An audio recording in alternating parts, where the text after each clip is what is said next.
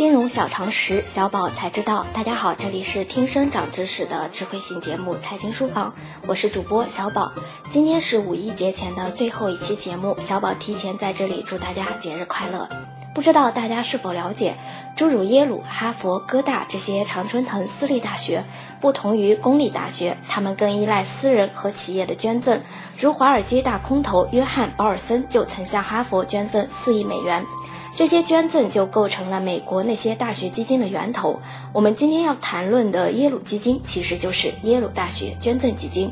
论规模，哈佛大学在2015年达到了惊人的376亿美元，是全球高校捐赠基金之最。但是在截至去年6月30日的2016财年，哈佛捐赠基金遭受了2%的投资损失，亏损加支出之后，规模降至357亿美元。哈佛捐赠基金管理人表示，2016年是个令人失望的年份，整个高校捐赠基金的表现都不好。麻省理工捐赠基金的投资收益率为百分之零点八，宾夕法尼亚大学捐赠基金为百分之负一点四，耶鲁大学捐赠基金的表现相对最好，收益率为百分之三点四，脱颖而出，展示出了它依然是全球运作最成功的学校捐赠基金。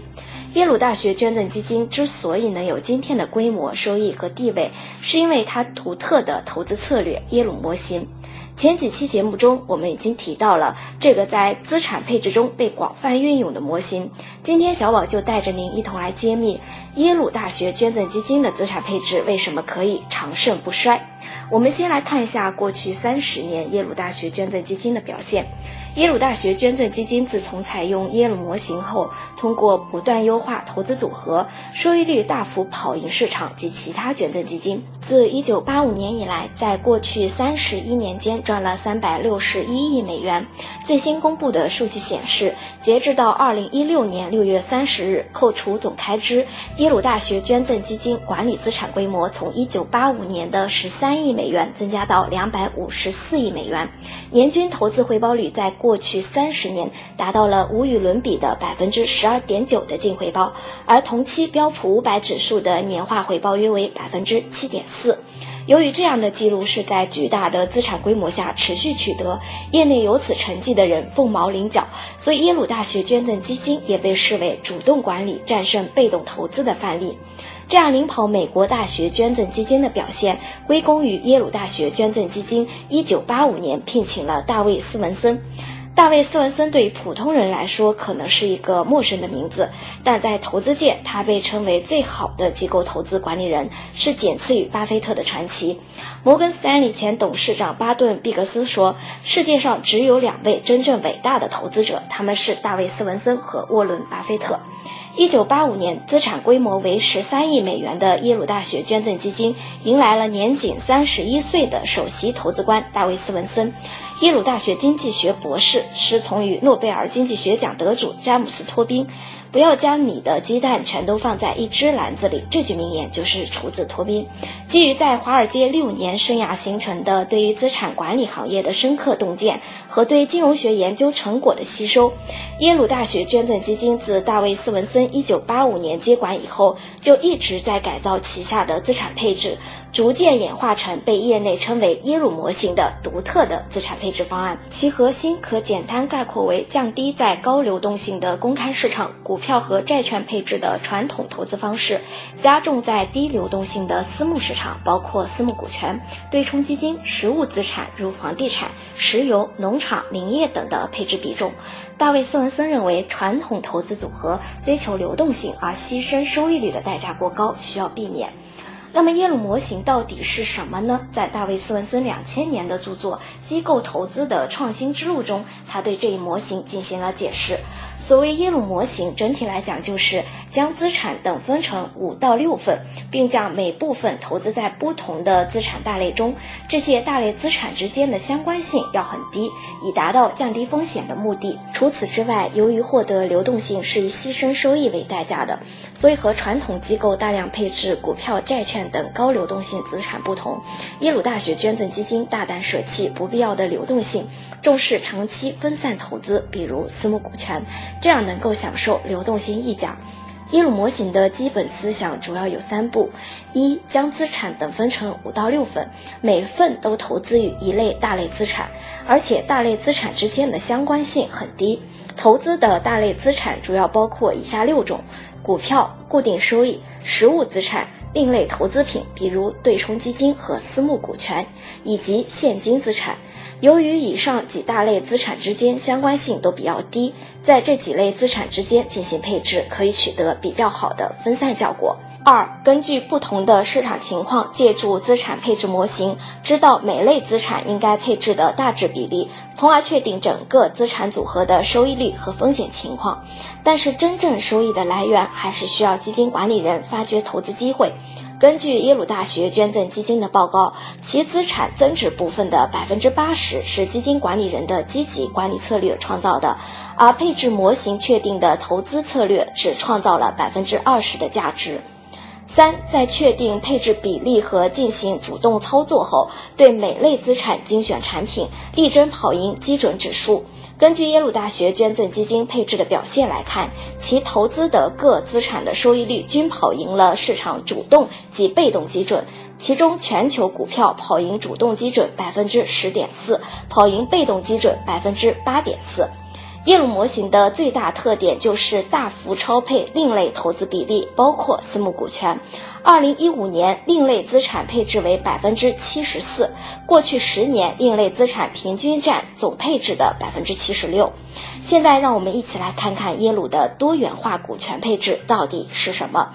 耶鲁二零一四年的资产配置比例为百分之十七点四的绝对收益套利资金，百分之三点九的美股配置，百分之十一点五的国外股票，包括发达国家和中国、巴西、印度这几个发展中国家，百分之八点二的大宗商品，百分之三十三的私募股权 PE，百分之十七点六的房地产，百分之三点五的现金。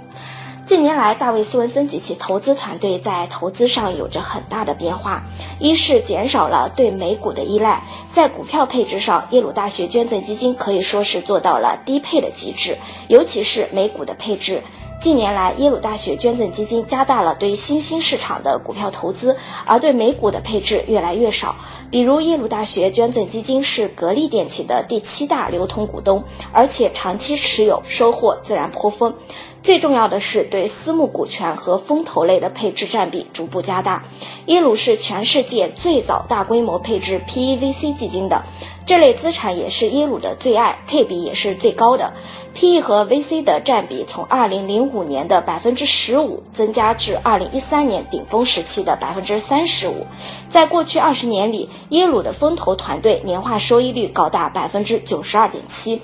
这也是耶鲁大学捐赠基金一直跑赢对手的秘密，成为了耶鲁获取超额收益的重要来源。在二零一五年财报中，耶鲁披露了其 VC 投资组合中的一些 GP，这些 GP 投资了甲骨文、谷歌、亚马逊、Facebook、京东等知名企业。优秀的 VC 基金经理可以在一个项目的早期就看到其长远投资价值。和耶鲁类似，哈佛投资的杰出成绩也和注重私募市场密切相关。实际上，其他几所常春藤大学的捐赠基金也有着类似的资产配置偏好和回报表现。过去十年，弗吉尼亚大学基金的净回报率是百分之八点五。麻省理工学院百分之八点三和普林斯顿大学百分之八点二。值得一提的是，这三个大学基金的首席投资官都是斯文森的徒弟，他们能够在十年以上大周期中超越华尔街百分之九十的基金经理，就来自在私募市场上的杰出投资。平心而论，耶鲁大学捐赠基金取得的成就是有历史象征意义的。但是，我们的机构投资者和高净值客户不能盲目跟从，因为支持另类为主的配置需要几个很重要的前提：一是需要合格的资金实力。耶鲁捐赠基金目前的市值是两百五十四亿美元，规模大，而且都是长钱。二是需要超长的投资期限。大学捐赠基金与其他投资基金不同，对捐赠本金没有到期赎回的要求，并且每年都有新的捐赠金投入，这导致在配置上不用考虑短期本金流动性的问题，所以固定收益类产品的配置极低。